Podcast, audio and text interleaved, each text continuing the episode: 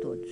No dia 2 de abril, comemora-se em todo o mundo o nascimento do escritor dinamarquês Hans Christian Andersen, 1805-1875.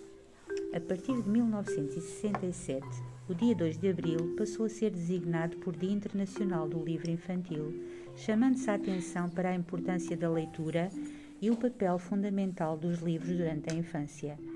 Para assinalar este dia, a nossa aluna Leonor Escarameia vai ler-vos esta linda mensagem escrita por Richard Van Camp, com tradução de Maria Carlos Loureiro. História, histórias são asas que nos ajudam a planar todos os dias. Ler é liberdade, ler é respirar. Ler deixa-nos ver o mundo de uma forma e convida-nos para mundos que nunca vamos querer abandonar. Ler permite que o nosso pensamento sonha. Dizem que os livros são amigos para a vida, e eu concordo. O nosso universo perfeito só cresce quando lemos. Histórias são asas que nos ajudam a planar todos os dias. Por isso, escolho os livros que te falem ao espírito, ao coração, ao pensamento. Histórias são remédios, elas curam, elas confortam, elas inspiram, elas ensinam.